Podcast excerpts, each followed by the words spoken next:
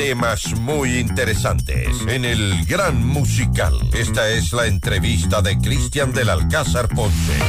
Hoy con muy bien, nueva semana y aquí estamos amigos. Gracias por escucharnos, gracias por vernos en directo a través de todas nuestras plataformas, redes sociales, nuestra web fmmundo.com, también la app, se la pueden bajar y ahí tienen nuestra señal tanto de audio como en video, está en Google Play y en App Store y por supuesto el canal de YouTube FM Mundo Live, también en Facebook y en eh, X. Hoy vamos a hablar de la propuesta del gobierno de Daniel Novoa de incrementar el IVA Tres puntos al 15%. Nos acompaña Mario Prado, abogado tributario, los mejores abogados eh, tributarios que tiene este país. Eh, Mario, bienvenido. Muchas gracias por estar con nosotros. Una buena semana. Buenos días.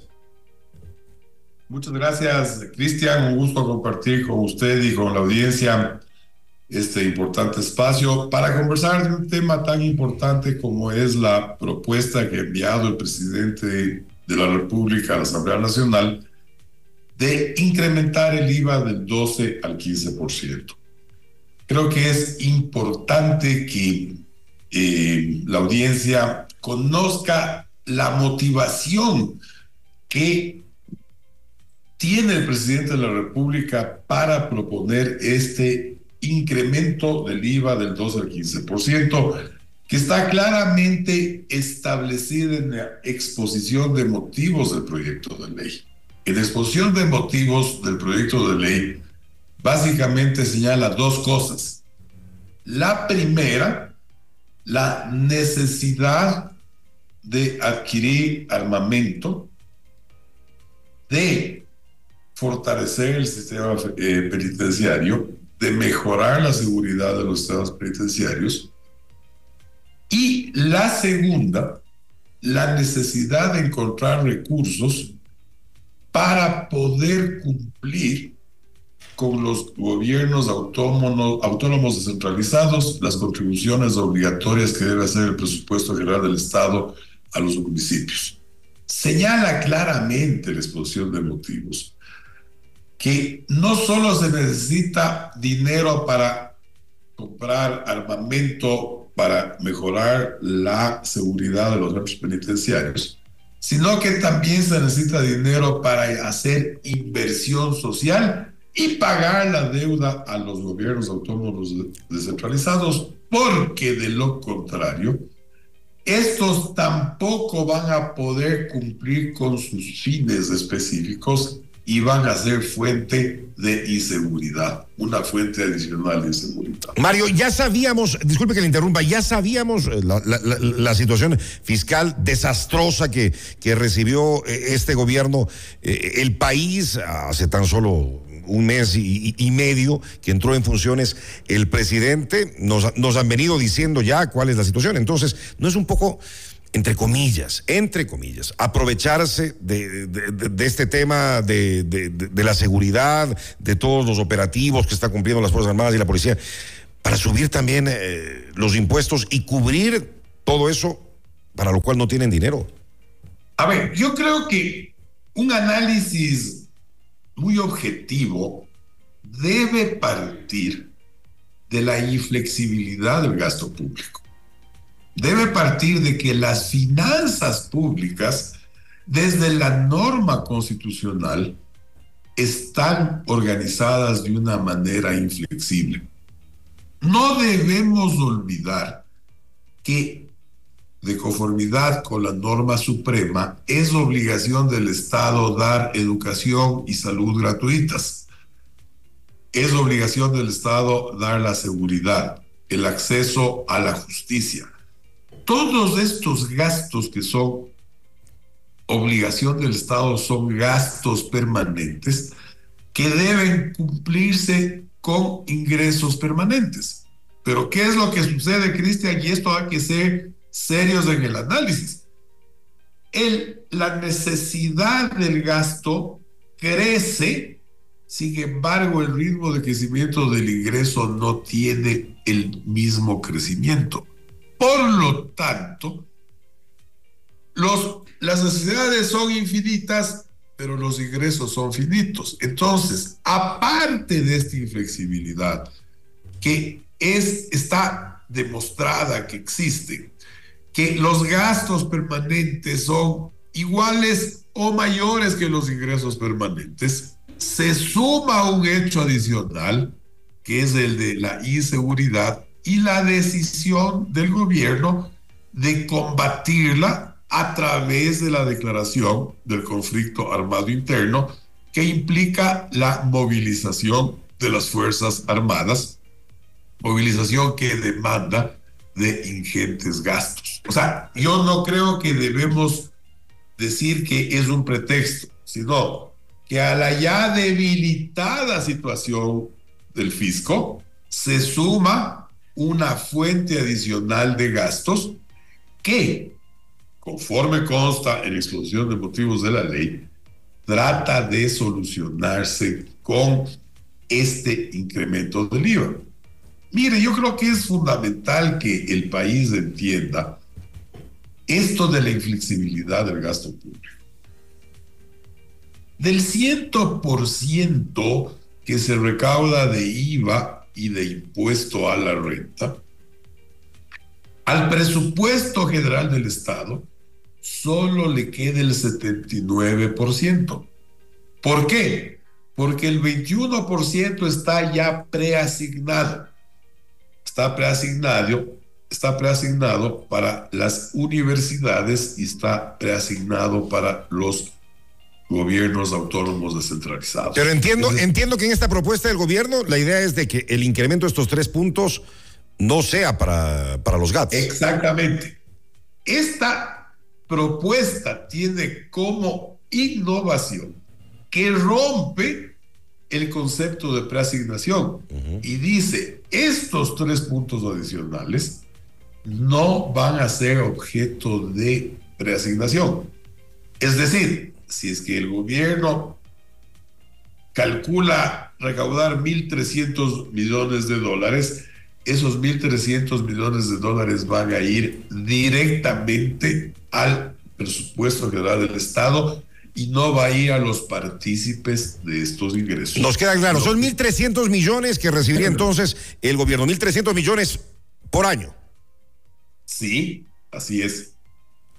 Ok, ahora, eh, mi estimado Mario, hay otros presidentes que ya han intentado, me parece son ocho o nueve presidentes que han intentado subir el IVA y no han podido, eh, y no han podido subirlo, no han podido incrementarlo. Ahora eh, con, con, el tema de que sería utilizado para el combate a la delincuencia. ¿Cree usted que, que, lo logre el presidente Novoa? ¿Es un buen momento, da la crisis fiscal, la crisis económica, la crisis social eh, que vive el país? Eh, estamos, estamos en una situación económica muy complicada y más con esto, pues muchos negocios están totalmente paralizados. Creo que nunca es un buen momento, pero este es un momento como para hacerlo porque el golpe puede ser fuerte para la economía de muchos. A ver, yo creo, analicemos el golpe para la economía de muchos. Este momento, con el nivel de inseguridad que existe en el país, ¿el consumo se ha mantenido o ha disminuido? El consumo ha disminuido. Claro. Usted ve reportajes en los medios de comunicación de cómo los comercios en la mayoría de las ciudades de la costa ecuatoriana han ido cerrando sus puertas y que hay ciudades que han perdido el 40%, el 50% de los comercios. La inseguridad, la violencia está afectando al consumo. Y peor de una semana acá, con eh, el estado de excepción, el toque de queda y el miedo generalizado que existe. Del miércoles de la semana anterior a hoy día, cómo ha caído toda la movilidad social. Las calles vacías, los, los, los negocios sin clientes. Entonces... Es terrible, ¿no? es terrible. Creo que la inseguridad ya viene dando un golpe a la economía. la idea de contar con recursos para superar ese, ese estado de inseguridad es una buena idea. Pero es, el, pero es el momento. Sin embargo, de los 137 asambleístas, ya 68 se han pronunciado que están en contra de la medida. Los señores asambleístas del Partido Social Cristiano y de la Revolución Ciudadana han manifestado que están en contra de la medida. El dirigente del sector indígena de la CONAIE, el ingeniero Isa, también ha manifestado que está en contra de la medida y entiendo que tiene uno o dos eh, asambleístas que pertenecen a esa, a esa organización. La pregunta es, ¿logrará el gobierno conseguir los votos para obtener estos ingresos adicionales. Parecería que quieren, parecería que esto finalmente podría ir por el Ministerio de la Ley, porque mire lo que sucedió y, creo que es importante ponerle atención. Eh, ayer en el, en el CAL, eh, el voto de Cronfle, primero que dio paso a, la iniciativa, pero a la comisión que va a tratar esto, quién sabe que quieren eh, simplemente alargar el tema para que entre por el Ministerio de la Ley. Yo me temo que por ahí pueden ir las cosas, mi estimado Mario. Claro, podría ser ese. Se van a lavar las manos. Porque de haber, una, de, haber una, de haber una votación, parecería ser que no habrían los votos necesarios para obtener esos recursos. Porque no fue a la Comisión de Régimen Económico y Tributario. Así es. Fue a la, a, la comisión que está eh, presidida por la eh, copartidaria del presidente, la asambleísta Centeno. Qué, coincidencias, ¿no? Ahora bien, ¿qué pasa si no se aprueba? Si no se aprueba, vamos a seguir con esa necesidad financiera sin cubrir y seguramente se intentará atacar el, el problema desde el, lado, desde el punto de vista de la eliminación o de la focalización de los subsidios. Eso le iba a decir, ¿hay, hay otras alternativas, Mario, que no sea necesariamente el, eh, el IVA, el incremento del IVA? A ver, otra alternativa es la focalización de los, de, los subsidios. Otra alternativa es una reducción, un compromiso de reducción del gasto público. Que debería darse, ¿no? Debería darse. Pero cuando hablamos de reducción del gasto público, Cristian, es importante manejar las cifras reales del total de remuneraciones que paga el sector público, más o menos el 86-90% está destinado a seguridad, salud, educación, justicia. Que hay cosas que no hay como tocar. Es decir, solo queda un 10% como para hacer una reducción del rubro remuneraciones. Si el rubro remuneraciones está en más o menos 10 mil millones y el 90% está en estos rubros, queda mil millones que podrían ser objeto de un recorte para hacer una reducción del gasto público. Y debería haber austeridad también de parte del gobierno, ¿no?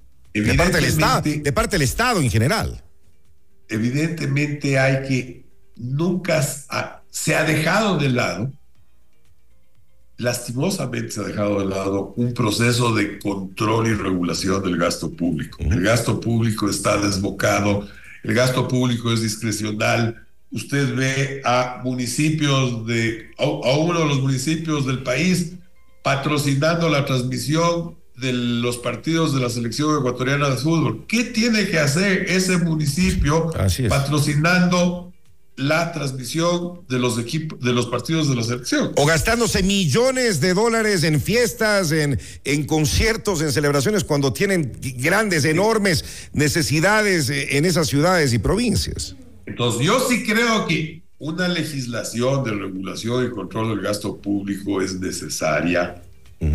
Porque si el IVA le va a producir 1.300 millones de dólares o la focalización del subsidio le produce 1.300 millones de dólares, debería haber un compromiso de parte de las autoridades del gobierno de hacer una reducción del gasto público, tal vez por una cantidad similar a la que se va a recaudar de IVA. Yo creo que el ministro de Economía ya anunció que para el año 2024 se espera hacer un ahorro de mil millones de dólares en el sector público. Ojalá que se lo haga. Volviendo al tema del IVA, que se nos está terminando el tiempo, mi estimado eh, Mario.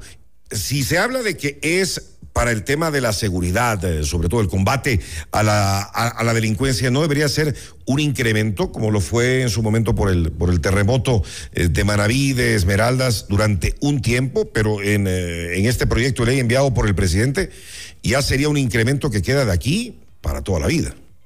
Como le expliqué en la exposición de motivos, que es la explicación de por qué propone la ley, claramente se establecen dos razones para el incremento. Uno, la compra de armamento y equipamiento para esta guerra interna. Y dos, la reducción de la deuda con los gobiernos autónomos descentralizados. Como esa es la razón y la orientación que da el presidente de la República en exposición de motivos es la necesidad de tener unas finanzas públicas sostenibles, porque el gran problema de estas medidas temporales es que las finanzas públicas no se convierten en sostenibles. No se olvide usted que el año 2024 vamos a dejar de obtener recursos por la explotación petrolera del ITT en este momento. Imagínese, el golpe que es eso, ¿no? Es una pérdida de recursos que tiene que ser reemplazada. Entonces, yo creo que esto hay que analizarle desde un punto menos político y más objetivo. A la larga, el IVA está garantizado que la canasta básica, las medicinas, los servicios de salud, los servicios de educación tienen tarifa cero.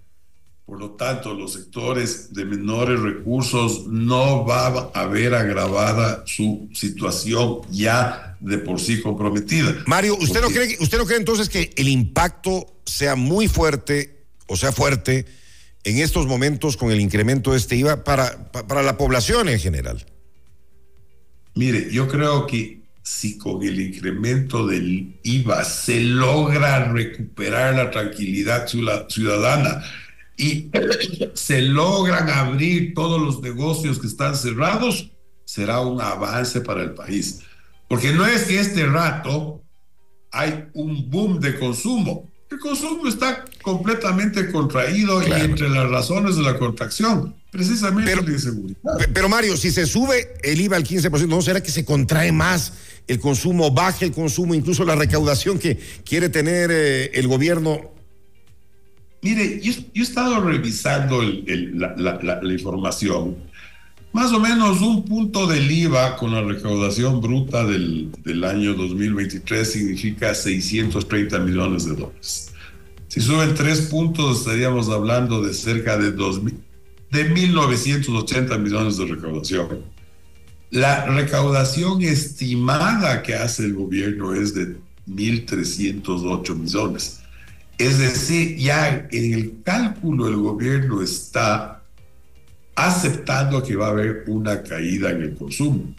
Y a pesar de esa caída en el consumo, está diciendo, a pesar de esa caída, voy a tener 1.300 millones de dólares adicionales para financiar la seguridad y para reducir la deuda con los gobiernos autónomos descentralizados. Ese es en concreto la razón por la que el gobierno propone esta norma. Para... Norma controversial, norma absolutamente controversial. Hay unos que están a favor, hay otros que están en contra, pero creo que más allá de estar a favor o en contra, debería estar claro cuál es el panorama de las finanzas públicas y dar alternativas. Pero una vez más, a, mí lo que me preocupa, Mario, con usted hemos hablado en, algunas ocasiones eh, acerca de estos temas, es de que otra vez, otra vez le meten la mano a la gente al bolsillo. ¿Hasta cuándo, hasta cuándo es la pregunta? Y además algo que a muchos yo he visto en, en las redes sociales, muchos comentarios dicen, bueno, hace poco acaban de dar una amnistía eh, tributaria con, eh, con el tema de los intereses y multas de quienes eh, no están al día con el tema de los, de los impuestos. Les perdonan, les perdonan. Pero en cambio ahora, con, con la crisis fiscal que existe, venga, pague más impuestos, suba el 3% al IVA. la última vez que conversé con usted, juntos criticamos esto de la amnistía que se convierte en una, en una norma permanente. Así es. En donde se castiga al contribuyente formal en beneficio del contribuyente incumplidor. Sin embargo, está pasándose por encima esta disposición de la ley aprobada en diciembre de la autorretención para los grandes contribuyentes. La autorretención para los ah, grandes contribuyentes va a generar 1.900 millones de dólares, más de 2.000 millones de dólares, durante el año 2024, que a la larga se espera que produzca 192 millones por mes, que es quitarle liquidez a esos grandes contribuyentes para que la entreguen al presupuesto general del Estado. Entonces, también le están poniendo el sacrificio a los grandes contribuyentes.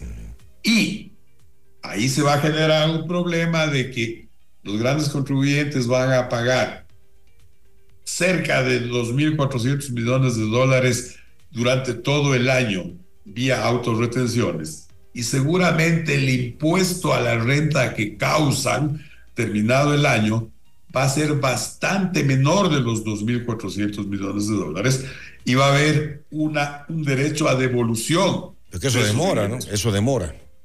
Entonces, lo que quiero decir es que el, el, el, el, gobierno está repartiendo, y ahí estamos, hablamos con injusticia, con justicia, pero está repartiendo la carga de una manera como la he explicado. Una parte es el IVA subir del, del, del 12 al 15, la otra las autorretenciones que van a producir más que el, que, que, la, que, la, que, el incremento, el incremento del IVA, debería haber un esfuerzo por hacer una reducción del gasto público, debería haber un esfuerzo por focalizar los subsidios a los combustibles y en este conjunto de medidas tener los recursos suficientes para tener un camino de sostenibilidad fiscal en el futuro.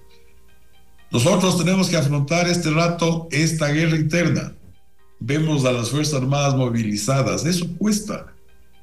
Es dinero. Vemos la necesidad de meter tecnología en las cárceles, de meter control en las cárceles, de mejorar la infraestructura. Todo el sistema de inteligencia, ¿no? Todo, claro, entonces es una cantidad de necesidades insatisfechas. Ahora, la cosa es que el dinero, si se llega a dar el incremento a partir del primero de marzo del IVA en estos tres puntos, el dinero vaya para eso, no sirva para eso. Porque eh, eh, es, eh, ese es el motivo principal, además de la deuda con los gastos, el motivo principal que están aduciendo para la subida del IVA. Que la plata vaya ya. Yo creo que salió un, un comunicado de un grupo de economistas eh, que hace un análisis sobre la situación actual. Y esos, esos dan un conjunto de recomendaciones.